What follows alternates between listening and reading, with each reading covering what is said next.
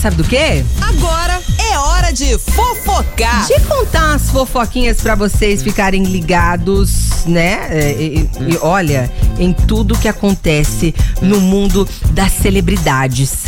E agora eu vou falar de Dona Joem Calypso. A lua me traiu, acreditei que é. Pois é, gente. Além de jogar o cabelo pra frente e pra trás, Joelma também faz dívidas. É gente como a gente. Sabe o que, que ela fez? Ela comprou uma mansão. Esse povo é normal, né? Eles compram aquelas casonas de filme, você fala assim, nossa senhora, que sonho, né? E ela comprou uma mansão e é, foi morar nessa mansão, morou nessa mansão durante nove meses. Durante este período que ela esteve nessa mansão, ela não pagou IPTU, ela não pagou água, ela não pagou força. Tá parecendo Belo a Joelma, né? Vocês lembram o Belo também que ficou devendo lá?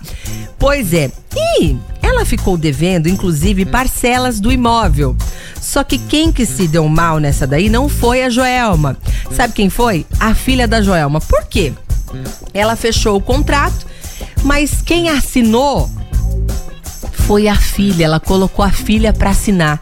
E agora a filha está sendo processada e está devendo 820 mil reais, meus amigos. 820 mil reais no nome da coitada da filha dela. A filha dela achando que tava lá, ai, eu sou herdeira. Ai, ganhei uma casa da minha mãe. E a mãe foi e não pagou. Você vê só que coisa? E aí, inclusive, agora neste momento aí desse desse processo, não tem mais como a Joelma recorrer da sentença.